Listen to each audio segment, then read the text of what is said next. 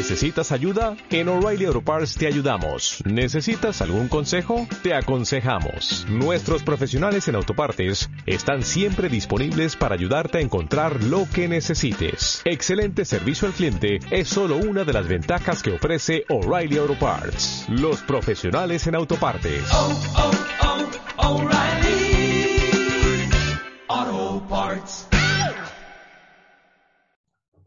Hola, bienvenido o bienvenida a Conversaciones Emocionales, el canal en el que Merced Roura, Juan Pedro Sánchez y un servidor, David Carulla, tratamos de explicar cómo gestionaríamos distintas situaciones de la vida laboral o de la vida personal utilizando el desarrollo de la inteligencia emocional. También queremos que sepas, si es la primera vez que nos escuchas o que nos ves, que cada miércoles publicamos un nuevo episodio y tenemos una, hemos abierto una comunidad, ¿no? A la que llamamos la comunidad de las conversaciones emocionales, en la cual te puedes apuntar eh, dejándonos el email en el enlace que encontrarás junto a esta publicación.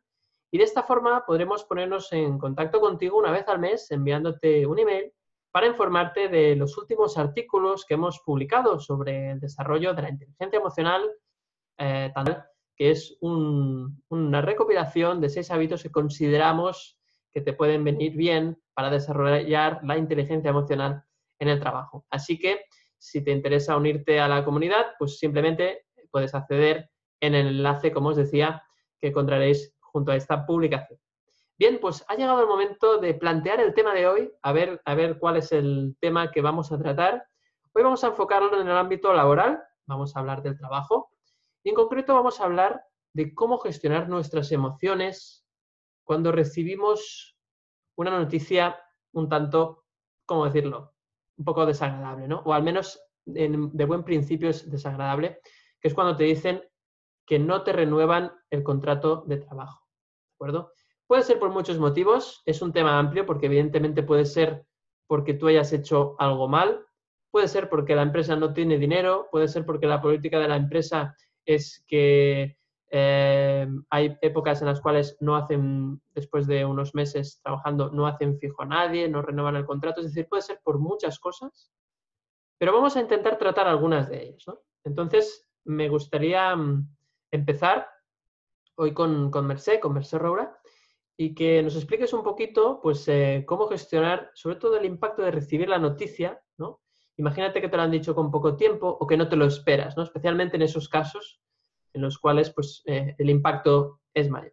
Así que, Merced, cuando quieras, estaremos encantados de, de, escucharte. Bueno, ostras, qué noticia. Supongo que es la, que es la gran noticia o la que esperas, ¿no? O, o la que tal vez no esperas oír nunca cuando estás en un trabajo. Aunque, a ver, eso de los trabajos ya para toda la vida yo creo que se ha acabado, ¿no? O sea, que un, primer, una, un primer apunte sería, eh, estamos en un entorno laboral que ya no es seguro y quien crea que está en un entorno laboral seguro, mmm, que baje ya del guindo, o sea que no. Cosa que no quiere decir que tengamos que estar cambiando de trabajo cada año, ¿no? También porque ciertos periodos de estabilidad o en los cuales pues puedas ir prosperando, ir aprendiendo, ir ocupando distintos lugares en una empresa, pues tampoco es tan mal, ¿no? Y eso también requiere un tiempo. Lo ideal es pues irse de mutuo acuerdo o irse um, del trabajo cuando ya has aprendido y lo decides tú, ¿no? Porque la empresa tampoco, pues siempre encontrar otras personas, ¿no? Y, o cuando se acaba el, compromiso. ¿Qué pasa? Cuando te llaman para decir pues que no te renuevan o también quizá que te despiden, ¿no? Porque en el fondo es un poco la, la misma situación, aunque hay, aunque hay, aunque hay matices, hay un matiz importante. Si no te renuevan, es que tú ya estás pendiente de, o sea, ya hay una fecha ahí, de un punto de inflexión, con lo que no es lo mismo que si te despiden. Mm, yo diría, mira, yo me he apuntado tres palabras cuando estabas, porque claro, la gente lo recordamos siempre, no sabemos el tema, ¿eh? lo sabe David, pero Juan Pedro y yo, eh, y él tampoco se lo, y David tampoco se lo prepara porque lo decide a bote pronto. Lo a ver. decido cinco minutos antes. Sí, mira, yo me he apuntado, que tengo aquí una libretita, cuando tú hablabas, me he apuntado. Um, responder y no reaccionar. Me he apuntado expectativas y me he apuntado la palabra oportunidad. Responder y no reaccionar porque ya siempre lo decimos que que estamos muy sujetos a... Las emociones son maravillosas, ¿no? Porque mm, las que algunos llaman negativas, positivas, porque en el fondo no son negativas ni positivas, porque nos ayudan mucho a conocernos y nos hablan mucho de, esas creencias y, esos... Eh, mm, ese inconsciente que nos conviene mucho hacer consciente y conocer para, aprender más de nosotros mismos y estar más en paz. Entonces, conviene no dejarse llevar por ellas, respirar hacer unas respiraciones y no hace falta mm, hacer una ceremonia, sino ser conscientes de que, de que somos los dueños de, lo que vamos a responder, ¿no? Y de que no podemos elegir si nos renuevan, pero sí podemos elegir cómo respondemos a la no renovación, ¿no? Y, mm, y, por ejemplo, eso sí que tenemos que tenerlo presente. Luego me ha apuntado la palabra expectativas. ¿Qué pasa? En el fondo, mm, las situaciones son las catalogamos de buenas o malas muchas veces teniendo en cuenta las expectativas que habíamos puesto en ellas, ¿no? Si, si, si a ti no te renuevan y en el fondo ya lo sabes, cuando te dicen no te vamos a renovar, pues en el fondo no te puede, te puede no gustar, pero en el fondo no, no te están decepcionando, ¿no? El problema supongo si pensabas que y si crees que, que has hecho suficientes méritos, ¿no? Ya estamos en ello. A veces, y aquí entra mucho el eh, me he sacrificado mucho, ¿no? Que eso lo hacemos incluso en las relaciones, ¿no? Mm, eh, nos montamos una historia en la cabeza, decidimos que si hacemos esto o aquello, eh, si dedicamos muchas horas, si nos convertimos casi en esclavos, ¿no? Y ah, nos van a mantener un contrato o esa persona nos va a querer, ¿no? Y a lo mejor luego pues no nos lo mantienen porque lo que no quieren no es un esclavo, sino alguien con iniciativa. No lo sé, aunque, aunque hay connivencia, ¿eh? cuando se ha permitido, por tanto, depende de la expectativa. Em, no tener expectativas es maravilloso, pero es muy, es muy complicado. Por tanto, mm, es bueno tener presente que en el fondo no es que tenga que ser de esa forma, es que nosotros habíamos decidido que tiene que ser de esa forma, ¿no? Y conviene recordarlo. Luego me he apuntado la palabra oportunidad, y con esto ya acabo, porque Claro, si somos capaces de responder y no reaccionar, si nos damos cuenta de que hay una expectativa, de que, mm, y, ya sé, ya sé cómo está la situación económica para muchas personas, para mí la primera, ¿eh? lo hablo en primera persona, pero es que al final tampoco vas a poder cambiar nada. O sea, si, si a ti te dicen no te renovamos, puedes decir, evidentemente que puedes decir, pues mira, no me parece bien porque yo he hecho esto, puedo saber por qué, hay alguna forma de, de cambiarlo, me gustaría que contarais conmigo, o sea, no, esto no, no, te, no te lo impide, ¿no? Pero mm, hay, hay que aceptar, ¿no? Hablemos, hablamos siempre de aceptación.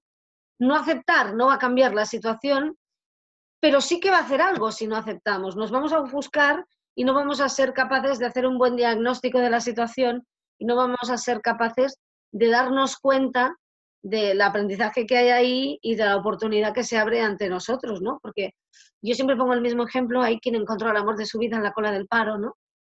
o el hecho de darte cuenta de que, de que cierras un capítulo de tu vida, a lo mejor se abre otro, ¿no? Porque muchas veces pasa, estás llorando porque, porque has perdido un trabajo que, que no te acababa de satisfacer y no te estás dando cuenta de que eso te lleva a estar en un sitio al cabo de dos días en el que no hubieras estado si estuvieras en el trabajo y se abre ante ti una, nueva oportunidad de, un trabajo mucho mejor. Que ya sé que es difícil a veces, pero mm, es que pensar todo lo contrario tampoco nos ayuda, ¿no? Y no nos permite, pues, mantenernos en coherencia, mantenernos eh, en equilibrio y pensar alternativas. Y, ya sé que es muy complicado, ¿eh? lo sé y lo vivo en propias carnes, ¿eh? pero, pero en el fondo es lo que hay, o sea, no va a cambiar si no lo aceptamos. Claro. Bueno, en definitiva sería un poco esta, este tridente ¿no? que, que bien has comentado. El primero sería, como decías, no responder, ¿no? un poco dejar bajar esa intensidad emocional para no reaccionar eh, de forma, digamos, un mm, poco, un poco control, ¿no? Por decirlo así. Sí, si rompemos el mobiliario, no, claro, va a ser difícil. Va a ser complicado reconducir la situación después. ¿no? Y, y luego, pues bueno, el tema de las expectativas, eh, lo que pasa es que eso es difícil, ¿no? Porque no sabemos vivir sin expectativas, en realidad, ¿no? Ya, de hecho, cuando nacemos ya tenemos una expectativa, ¿no? que es, eh, que es vivir. Sí, pero no se trata de, o sea, cuando de- decimos, y, y os, os lo juro que yo he sido muy ilusiópata, siempre lo digo, no se trata de no desear algo o no querer algo, que una cosa sea de una forma, se trata de, de abrirse a que pueda ser de otras. Claro, a no Sí. exigirle a la vida que sea de una Sí. forma concreta, ¿verdad? Sí, sí, sí. Y Está muy bien pensar, mira, llegaré allí y me encantaría que pasara eso. Mira, a lo mejor que puedo hacer esto, pero si llegas allí y no pasa, pues no hace falta mm, desmayarse porque, porque a lo mejor mientras te desmayas te pierdes algo interesante que está pasando, ¿no?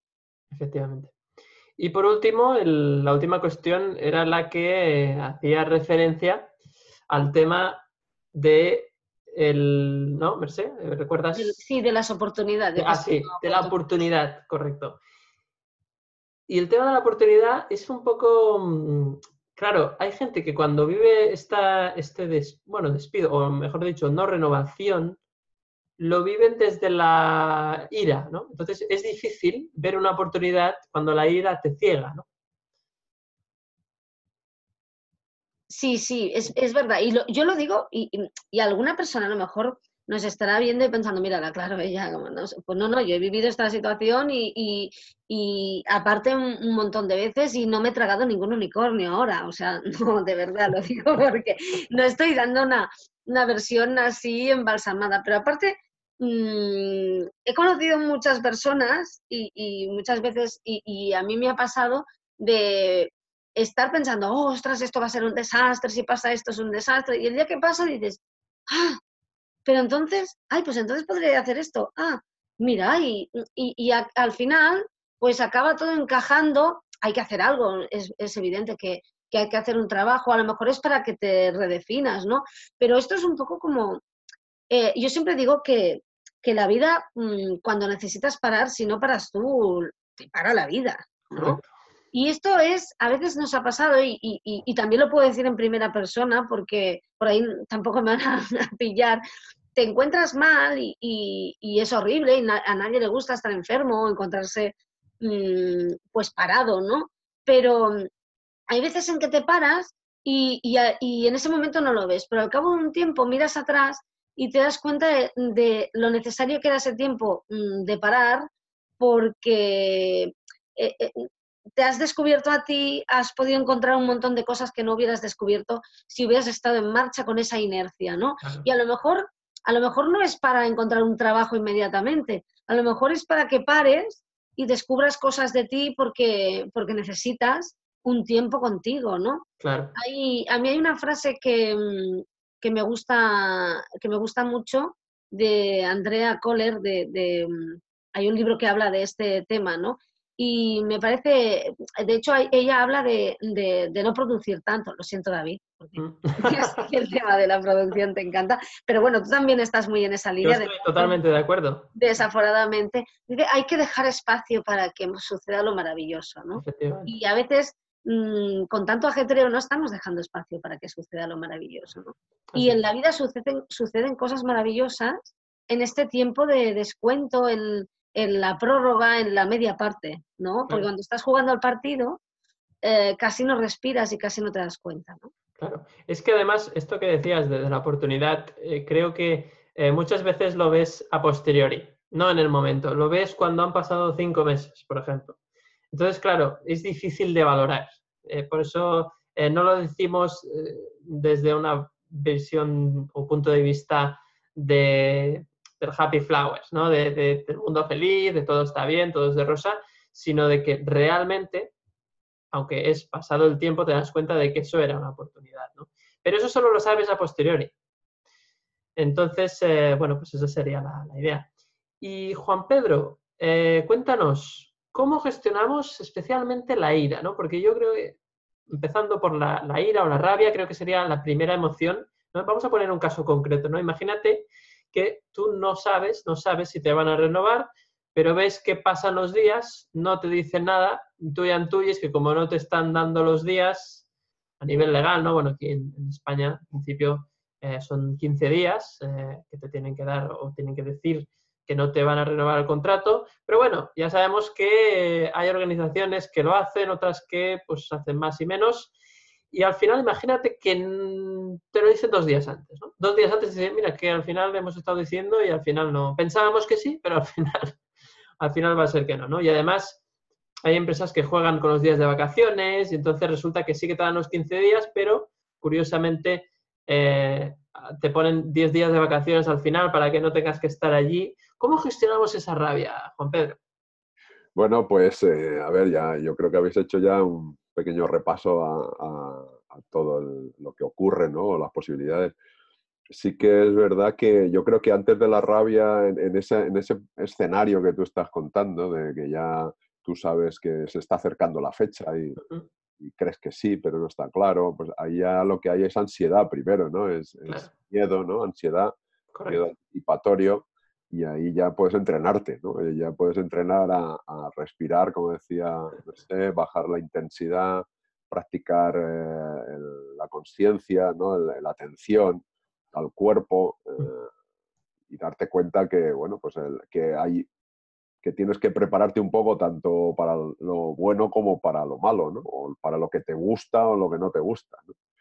Entonces, claro, bueno, la, rabia o el, sí, la ira o la rabia, ¿no? Vendrá cuando, sobre todo por lo que decía Merced, por las expectativas, que, si tú creías que sí y luego es que no, pues va a haber eh, primero rabia, ¿no? Por lo de la negación, ira, ¿no? Y, y, luego ya tristeza cuando ya lo das por perdido. Eh, y, ahí dependerá la intensidad de la rabia, también dependerá de, pues eso, del, impacto que tenga en, ti, ¿no? la expectativa que tenías y luego que, bueno, pues que tú necesitaras mucho ese trabajo, ¿no? Por, por el tema económico, ¿no? Principalmente. Aunque está claro que si estás trabajando porque necesitas eh, dinero, todos necesitamos, ¿no? Hay un mínimo, ¿no? pero bueno, luego dentro de eso pues hay, hay casos y casos, ¿no? Y, entonces, bueno, pues quizá la, rabia se puede intensificar si, si, todavía crees que es una injusticia, por ejemplo, tú lo necesitabas más que nadie, ¿no? Y, entonces, eh, bueno, pues si hay varios casos además y, te toca a ti. Y, bueno, y, aquí yo lo que empezaría a ver, primero la intensidad emocional, pues con la atención a la respiración, la relajación muscular, ¿no? Eh, pero luego eh, yo creo que hay que trabajar mucho en manejar el, diálogo interno.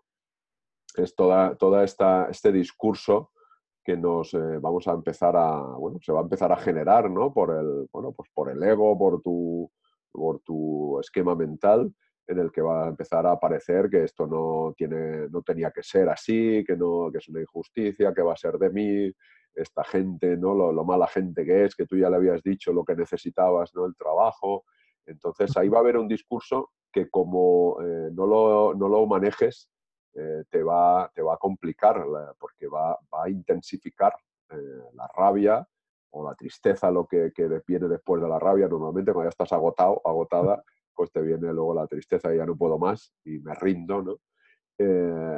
pero es que esto creo que lo hemos dicho muchas veces.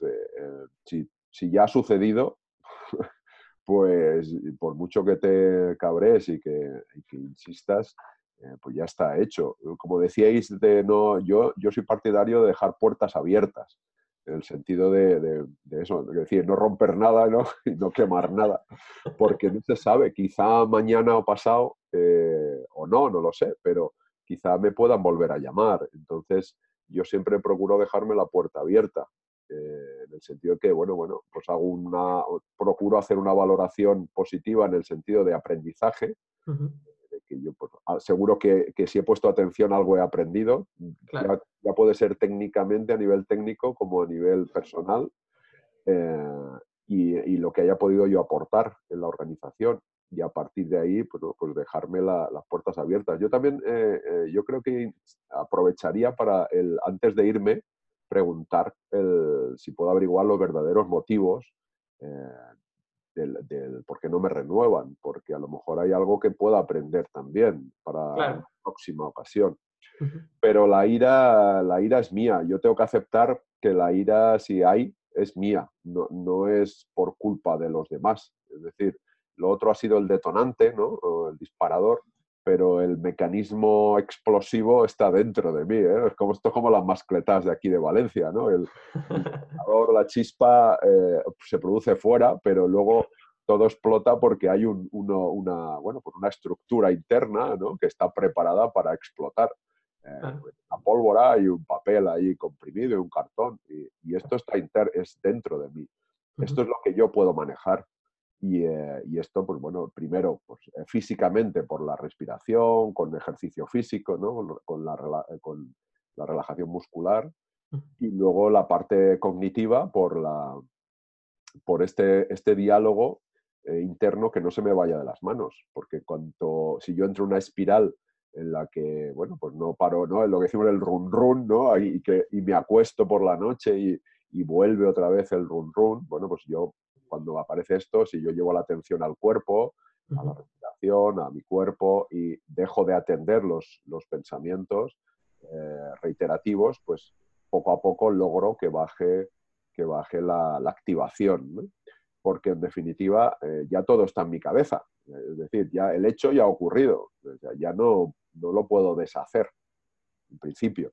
Con lo cual, eh, mi trabajo ahí es manejar que internamente yo no vaya a peor y a partir de ahí al día siguiente ya ponerme a valorar otras opciones de dónde busco trabajo, de dónde, con quién hablo, a quién llamo, eh, tirar de contactos y ya a partir de ahí lo que decía Merced, ¿no? que, que igual es una oportunidad para un trabajo mejor estamos, a lo mejor estamos centrándonos en la ira y, a lo mejor, oye, si, si de ese trabajo me hacían la vida imposible, igual me alegro ¿eh? de que no me renueven.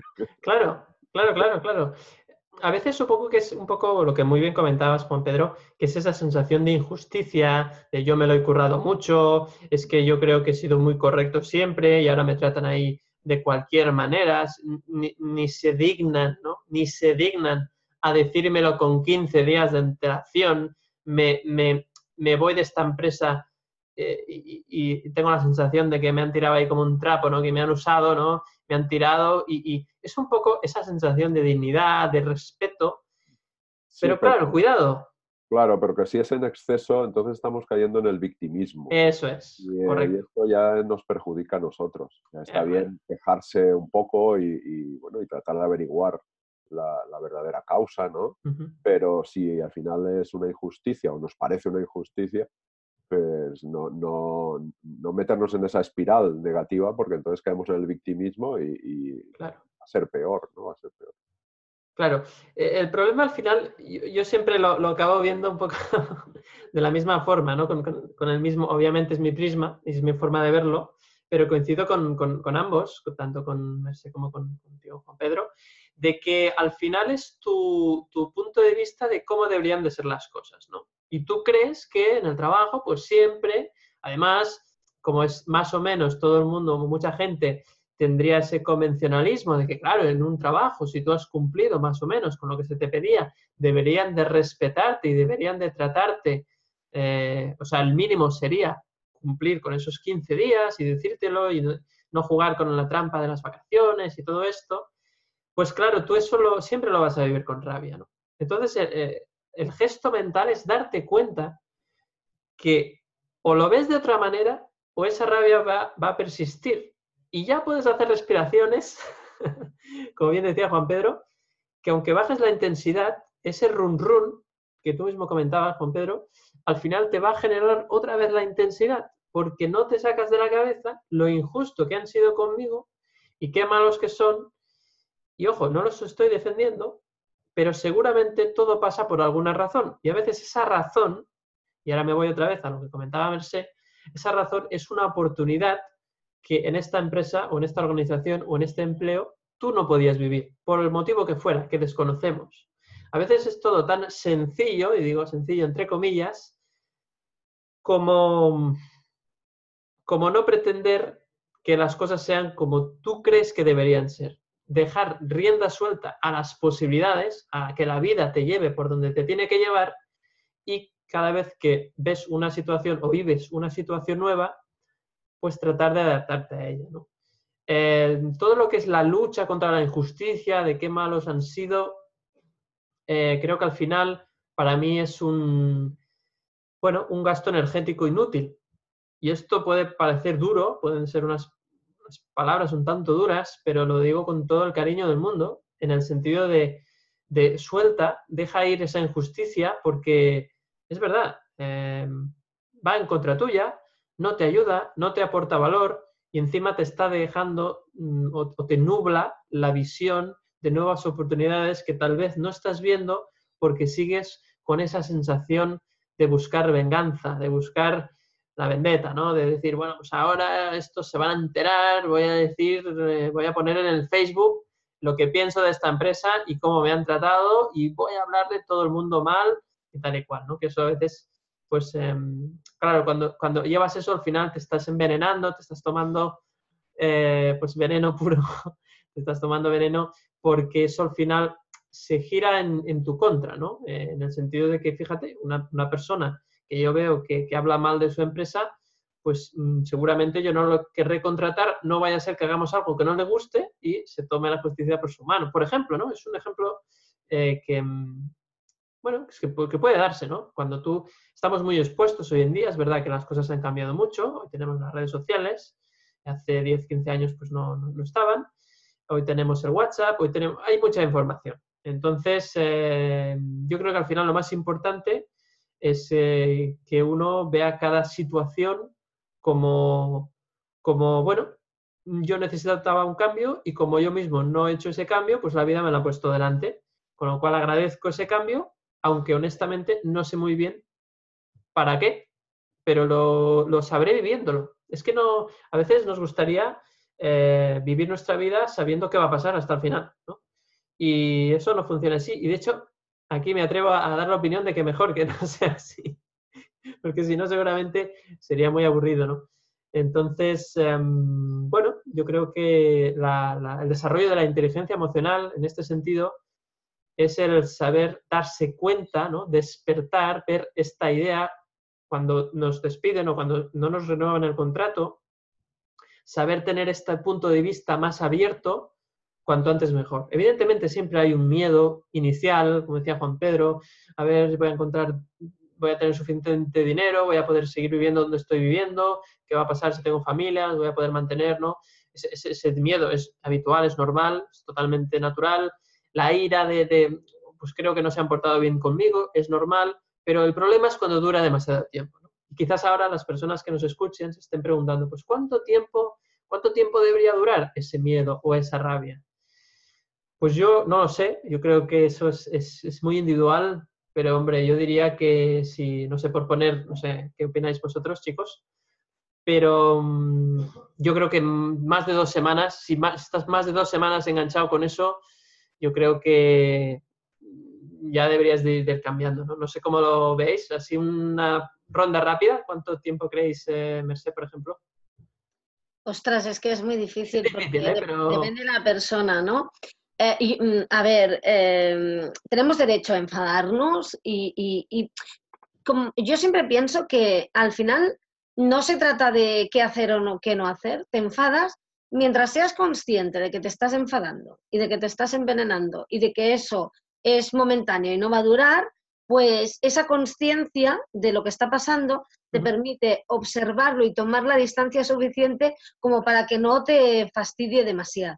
O para sea, que no te engulla, ¿no? Sí, es decir, uh -huh. es como, a, a, mí me pasa mucho, no sé si a vosotros os pasa, que hay veces en las que me castigo mucho porque digo, claro, tanto inteligencia emocional y mira cómo te has cabreado, ¿no? Entonces, entonces me culpo a mí misma por, por enfadarme, ¿no? O, o, por perturbarme, o me culpo incluso por sentirme culpable, que esto lo hemos hablado algunas veces. Sí. Entonces, no, o sea, eso es peor porque estás añadiendo una mochila más a la mochila de la mochila. Entonces, claro, mira, me, me he enfadado, sí, me estoy enfadando. Bueno, mira, podría no haberme enfadado, no haberme perturbado, no haberme puesto así, pero lo estoy haciendo y esto no es positivo para mí. Bueno, me relajo, no me culpo y encima no añado más, ¿no? O sea, si eres, si eres consciente, yo creo que todo lo que haces consciente no llega al río, no sé cómo explicar. No llega la sangre al río, ¿no? No llega la sangre al río, ¿no? Eso es lo que yo, eso es lo que yo diría, ¿no? Y luego, bueno, es una ronda rápida, que me ha apuntado cosas, luego hablamos. Vale. Juan Pedro, cuéntanos, ¿cuánto tiempo dirías Dos Pues no lo semanas, sé. más, menos. Claro, no, a ver, es de- depende de las personas, ¿no? Es un, una, bueno, es un duelo, es una especie de duelo, eh, es un duelo porque es una pérdida importante, y, eh, pero yo creo que mm, lo importante es que nos tratemos bien. Eh, decir, incluso si te puedes permitir eh, pues darte unos días de vacaciones, ¿no? De, de- de relajación, de, pasear, de, de- no obsesionarte con, con eso, con salir corriendo ya a hacer otra cosa, darte unos días libres, pues hombre, pues más allá a lo mejor de, una semana o, o dos, si, si- todo dependerá de, de si, eh, cómo me afecta, si en el día a día me está, ya no me deja tener una, una vida tranquila, ¿no? Entre comillas. ¿no? Es decir, si, si me está perjudicando, ya no, no me puedo relacionar bien con la gente porque estoy discutiendo con todos, eh, no como, no duermo, y, eh, pues esto ya no es, no es normal, Claro. adecuado. Entonces, pues, Quizás, claro, y quizás sea momento de pedir ayuda, ¿no? Por ejemplo, pues ayuda psicológica, eh, a un profesional que, que te pueda ayudar en, en- cuando ya esto ya pasa de dos, tres semanas, un mes, ¿no? Claro, sí, sí. Yo, yo diría que una semana, pues, eh, Sí, normal, oye, todos eh, Sí, sí. somos seres humanos, ¿no? Y esto es un palo eh, y, es doloroso, pero quedarme enganchado ahí ya dos semanas o más, pues eh, esto ya es perjudicial para la salud. ¿no? claro, claro, claro. Genial. Eh, Merced, querías decirnos ahí, tenías ahí cosas en el... Sí, sí. Pero déjame Eh. hacerte una pregunta Dime. eh, o, una, o una sugerencia, ¿vale? Eh, no hemos hablado de la culpa, pero claro, hay mucha gente, supongo, yo intuyo que lo ibas a decir, ¿eh? Sí, porque me, me lo, me, lo he, me lo he apuntado. Fíjate además que ahora hablabais de ese tiempo y tal. Eso pasa, y a mí me ha pasado mucho, que llevas esa culpa y cuando te sientes culpable, sobre todo hay una fase en la que no quieres reconocer que te sientes Claro. culpable porque la culpa es durísima, ¿no? Y, y no te atreves incluso ni a, ni a reconocer que te sientes culpable. Entonces corres el riesgo, sobre todo a las personas que tienen tendencia a la rabia y a la ira, que es lo que a mí me pasa, de dedicarte esas dos semanas no solo a estar hundido, sino a hacérselo pagar a todo el mundo con el que te cruzas, ¿no? Esto también pasa. Ahora me lo he apuntado porque lo decía Juan Pedro, ¿no? De cómo te afectan las relaciones, ¿no? Pues esa, aparte se nota muchísimo, ¿no? Esa persona, yo qué sé, vas a hacer, vas a, a buscar a tu hijo al cole, ¿no? Y te encuentras ahí al padre o a la madre, sí, y le dices, hola, buenas tardes, mm, y te empieza a despotricar y tal, y te das cuenta que no sé qué, y, y- y te das cuenta que, que le tienes que decir a todo que sí, porque si le llevas un poco la contraria, mm, te vas a acudir mm, verbalmente a lo mejor, pero vas a, vas a, a convertirte pues, eh, pues en el sparring, ¿no? De, de ese dolor. Y eso nos pasa, nos pasa muy, muy a menudo, ¿no? Y, y la culpa de, claro, seguramente esta culpa de sentirla es una culpa que, que viene de otra culpa anterior, ¿no? De, porque de, claro, la situación siempre nos estará confrontando con, con alguna creencia, con, con alguno de nuestros miedos, ¿no? Y es, claro, siempre me pasa lo mismo, es que a mí nunca me renuevan, es que nadie se queda conmigo, es que no soy de fiar, bueno, se me está ocurriendo un montón de cosas, cada uno escogerá, escogerá la suya, ¿no?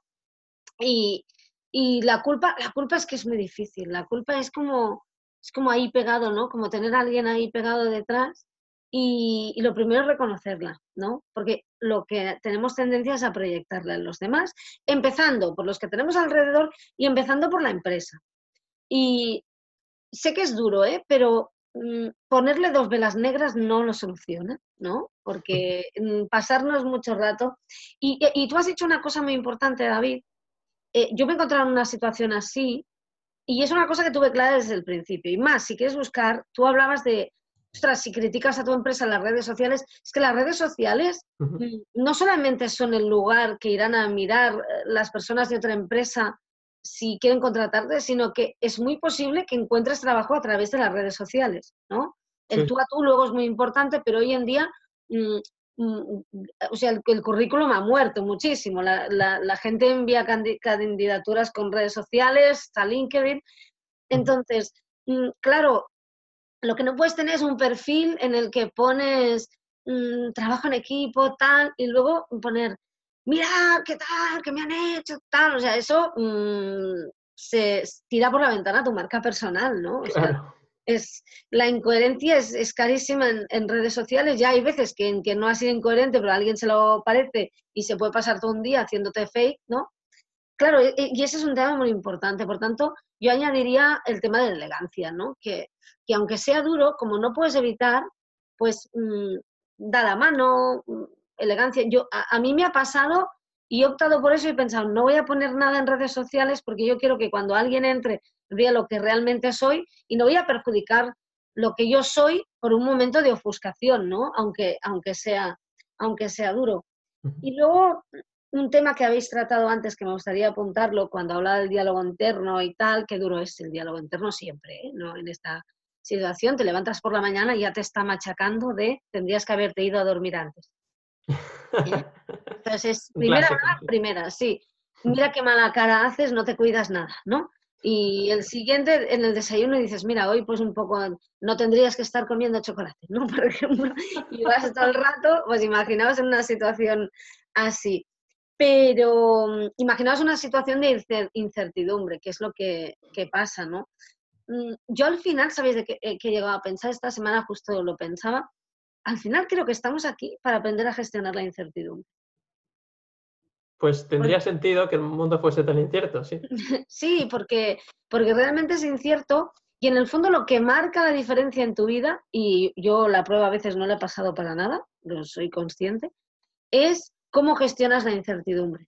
Pues, porque si aprendes a gestionarla con elegancia, ¿no? Digamos, eso marca la diferencia, marca un antes y un después y condiciona yo creo que incluso el, el resultado, ¿no? Te permite pues es como si darle la vuelta a la hoja y, dar, y darte cuenta de que por encima ponía no te renuevan y, de- y debajo ponía mm, listado de cosas maravillosas que te van a pasar por haber sido capaz de llevar esto con elegancia. Qué bueno, qué bueno, qué bueno eso, ¿no? Ese sería eh, como, como un... fantástico.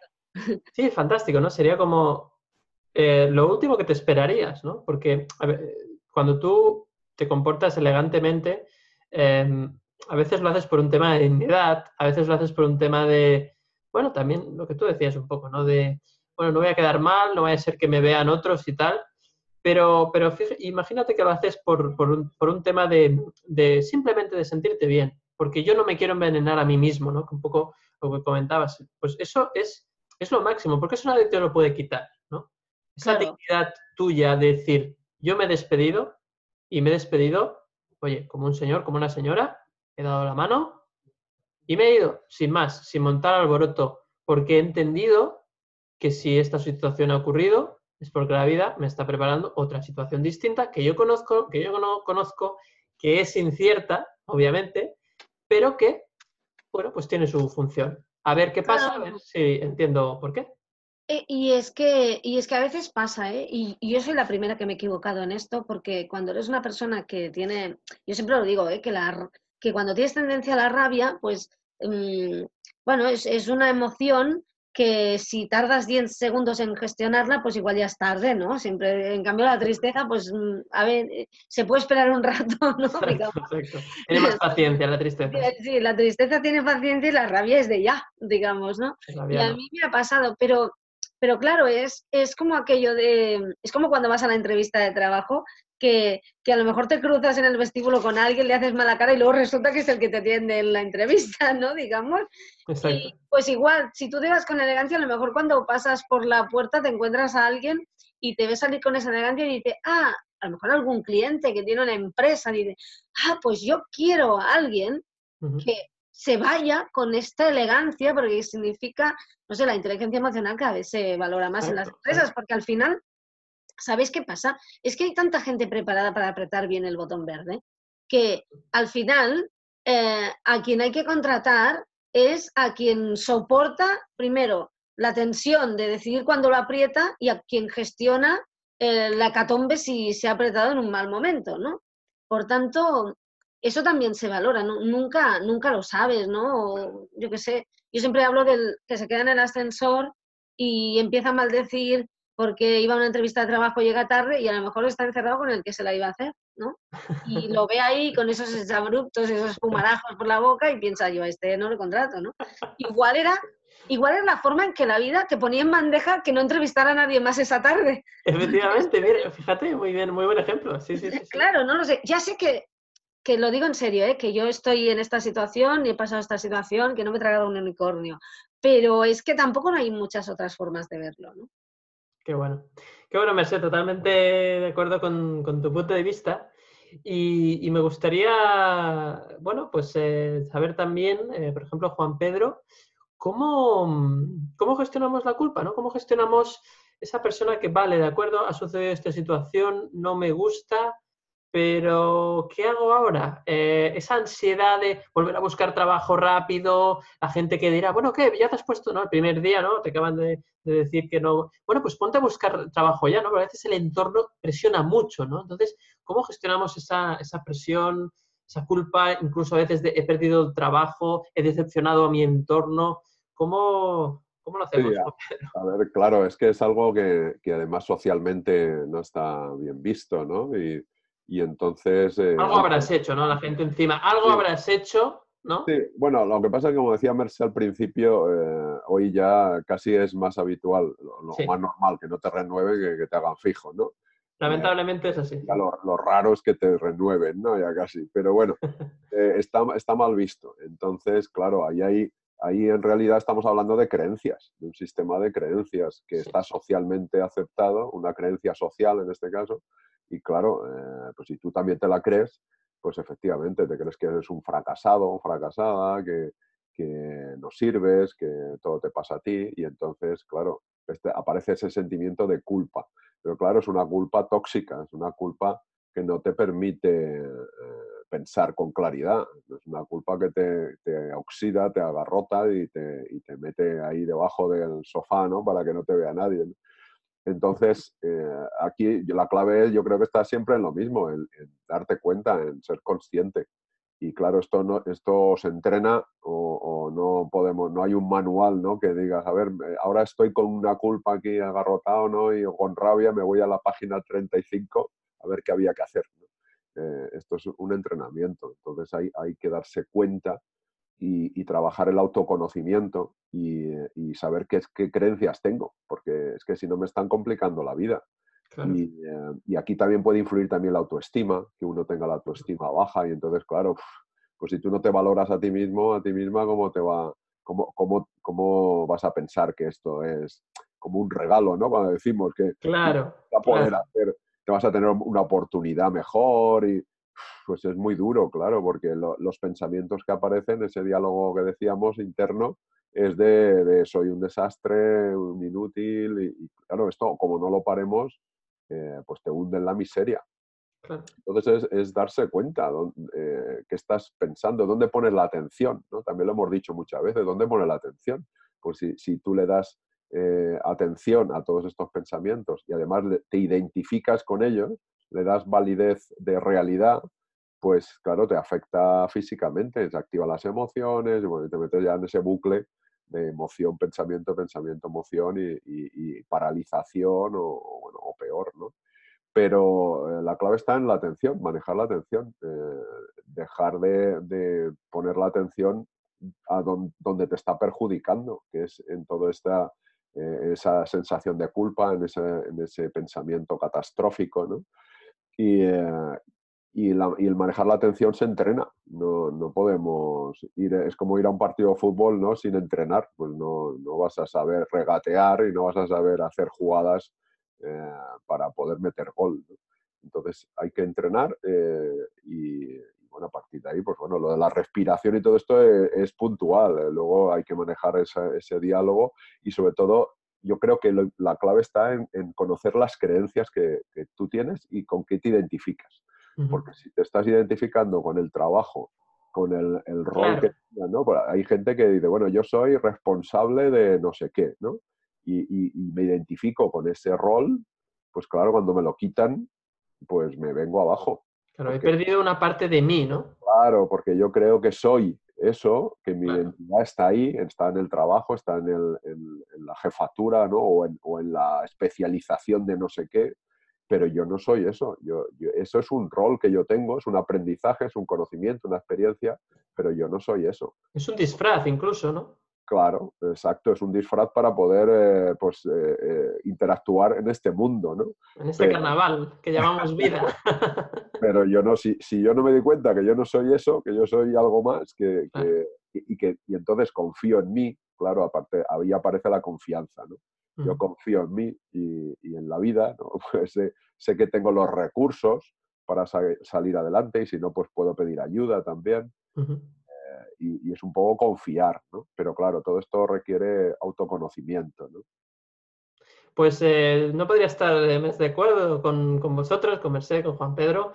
Eh, la clave está en confiar en la vida y, sí, es que yo lo veo que es- es la base. Es decir, cuando tú confías en la vida y te sucede algo que no entiendes muy bien, ya no te preocupas tanto, eh, puedes tener ese miedo inicial, esa rabia, esa tristeza, esa ansiedad por volver a tener otro trabajo, pero al final, si lo haces, como decía Mercedes, de forma consciente, la afectación es más superficial, no te atrapa, no te sientes ahí eh, como que no estás atrapado y que no puedes salir y, el agobio de tener la sensación de cárcel, de estoy aquí metido y no puedo hacer nada y, quiero darle vueltas, pero, pero no puedo salir, ¿no? Entonces, la única manera de salir es, es- es esa, es trascenderlo. Es decir, no hay que abrir, no hay que abrir la- la- las puertas de la cárcel, sino trascenderlo, es decir, ser tú más grande que la cárcel para que de alguna forma si tú te haces más grande que la cárcel, la cárcel ya no tiene influencia sobre ti porque tú eres más grande que ella.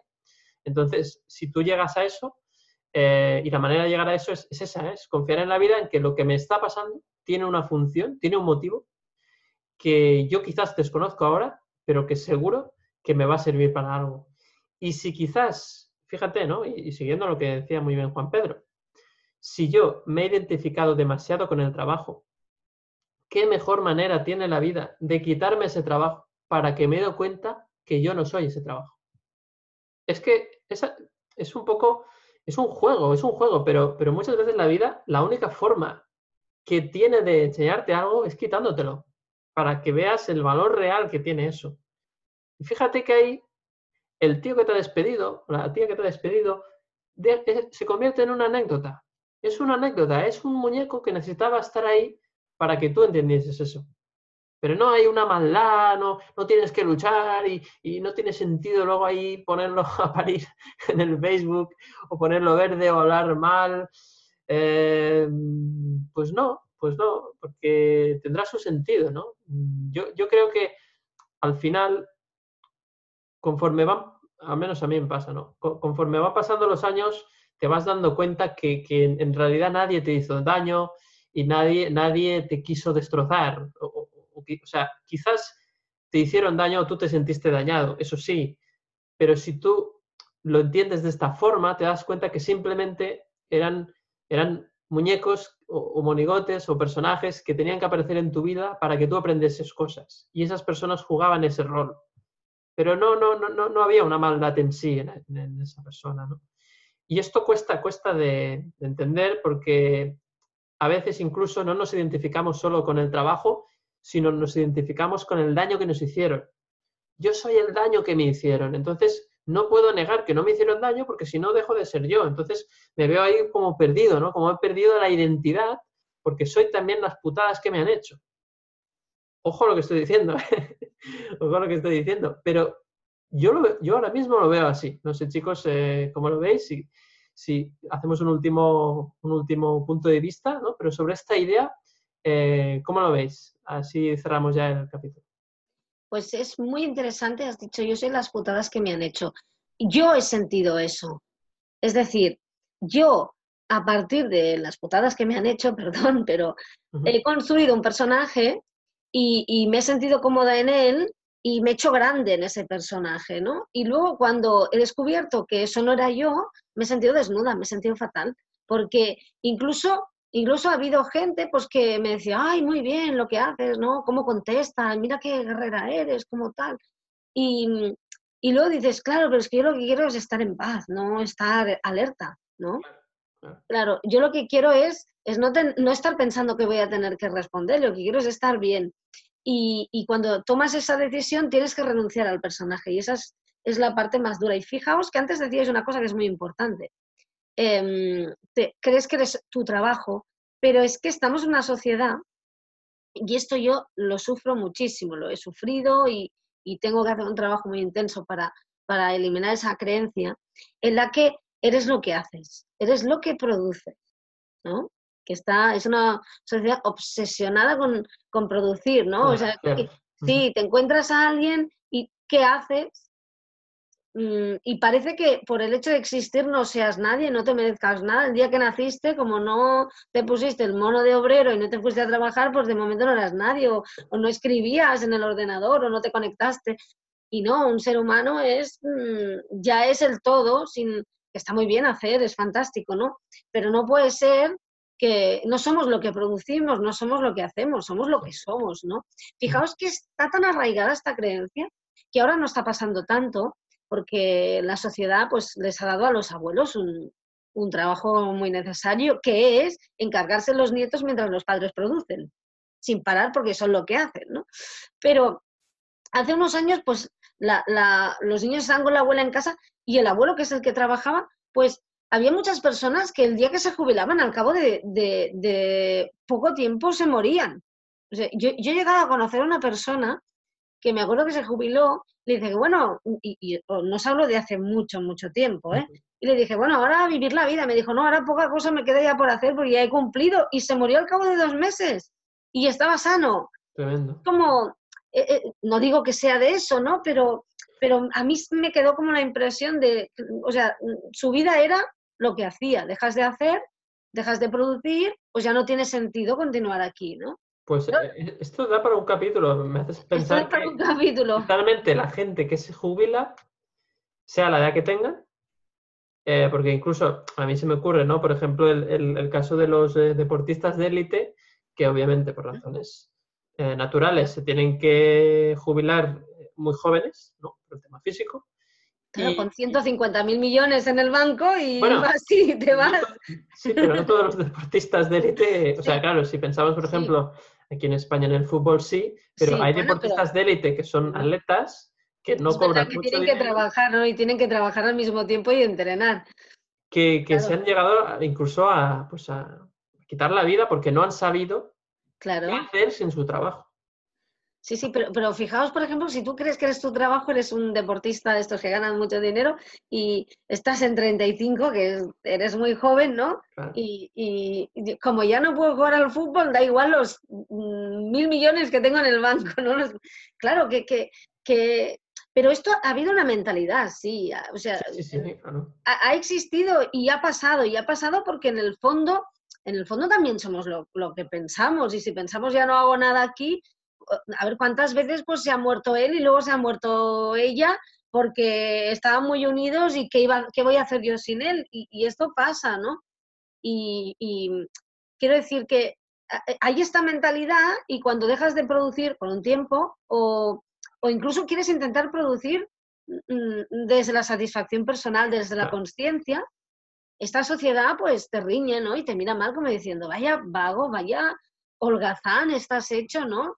Y a lo mejor, y, luego te encuentras un montón de gente que está produciendo desde la conciencia, estoy pensando en, en, algún congreso que has hecho tú con otros compañeros, y se está forrando, ¿no? o sea, y, está, y está ganando mucho dinero porque hace muy bien su trabajo, porque se enfoca muy bien, porque eh, le pone una gran energía, una gran una gran motivación porque está haciendo realmente lo que le gusta y porque eso engancha mucho a las personas, ¿no? O sea, ¿no? Yo acabo con esta reflexión porque es que aparte a mí el, tema este del hacer es, es un recurrente en mi vida, ¿no? Y, para mí es una situación terrible. Caer, en el fondo es caer en ese vacío en el que mm, no dejas de hacer porque te impiden hacer, dejas de hacer cobrando, ¿se entiende? Porque luego en casa hay un montón de cosas, ¿no? Y, entras en un vacío en el que tienes que soportar la vulnerabilidad de no estar produciendo para la sociedad. Y, por tanto no tener identidad y no ser nadie según las creencias, estas colectivas que hay, que no, para mí no son ciertas, y es como si no existieras casi, porque tú eres lo que produces, ¿no? y es, a lo mejor la vida también lo que quieres es que notes ese vacío y comprendas que, que no tiene ningún sentido. Que no eres lo que haces, sino eres lo que eres, Claro. Sin más. sí, sí. Genial, Mercé, pues gracias como siempre por compartirnos tu, punto de vista. Y, y bueno, Juan Pedro, eh, terminamos contigo. ¿Qué nos puedes decir así para cerrar el capítulo? Pues a ver, yo pondría, bueno, dos cosas. Una es que cuando no nos renuevan o nos despiden, eh, aunque es doloroso y puede resultar muy doloroso, eh, nos sirve también para darnos cuenta que el mundo no se acaba en esa empresa, Ujú. Que resulta que podemos descubrir un mundo lleno de empresas. Nos damos cuenta que hay empresas para aburrir en este país. Y en el mundo, pues ya ni te digo. O sea que muchas veces no vemos más allá de nuestras narices y creemos que, la, que solo existe esa empresa. Y resulta que hay, hay miles y miles y miles de empresas. ¿eh? Con lo cual, pues fíjate, si hay una que has perdido, pues, pues mira si tienes empresas ¿no? para, buscar. Entonces, bueno, eh, hay que trabajar un poco para buscar. Y luego, en contraposición de lo que decíais de hacer, eh, que yo precisamente eh, procuro ir entrenándome en eso también, ¿eh? y lo digo en mis formaciones y, y con la gente que, que trato de ayudar, es en, que hay que hacer, también hay que entrenarse en hacer nada. ¿eh? O sea, Muy pero bien. hacer nada conscientemente. Ujú. O sea, ¿qué haces? Nada. Y además decirlo. Oye, ¿qué haces? Nada. Pero nada a conciencia. ¿eh? Estoy haciendo nada a conciencia. Y llevar la atención al cuerpo, la mente, a ver qué pasa por ahí. Porque yo lo, practico, ¿no? Y, bueno, aparece pues esas sensaciones de, malestar, de inquietud, de culpa. Y entonces es para darte cuenta que realmente es un aprendizaje, es un condicionamiento de, de esta sociedad que nos ha engañado, que esto es mentira, lo de hacer y hacer para producir que está bien, pero hay que guardar un equilibrio. Y luego resulta que hacer nada también es hacer. Eh, entonces, porque estás viviendo, estás descansando, estás eh, dejando a tu cerebro, a tu sistema nervioso funcionar mejor y en definitiva es salud también, con lo cual eh, hay que hacer, yo propongo a la gente que también haga nada y que además que lo haga conscientemente.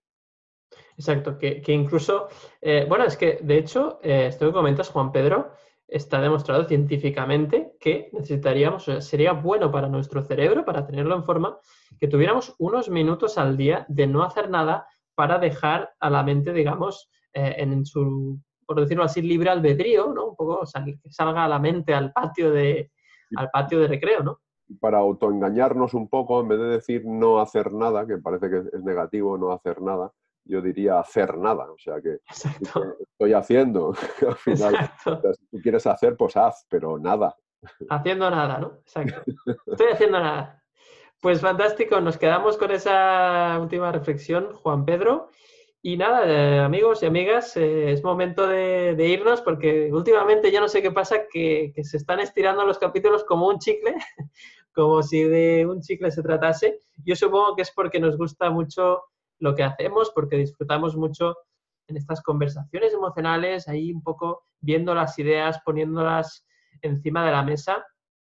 Y sobre todo pues eh, ese punto que nos gusta tanto que es el hecho de, de poderlo compartir, de, de poderlo difundir, de que no se quede solo para nosotros, sino que haya alguna idea que igual alguna persona no haya pensado, esté viviendo esta situación y no haya pensado en alguna de estas ideas que hemos expuesto y le pueda ayudar a llevar la situación pues de otra manera, ¿no? Ni mejor ni peor, simplemente de una manera diferente a la que llevaría si no hubiese captado o visto esta, esta idea o esta manera de pensar a veces un poco pues eh, distinta a lo, a lo habitual, ¿no? Nos gusta a nosotros un poco dar esos puntos de vista, al final con, con siempre el mismo objetivo, ¿no? Que, que todo esto te ayude al desarrollo de tu propia inteligencia emocional y por lo tanto, pues bueno, pues que vivas eh, estas situaciones con una mayor paz interior.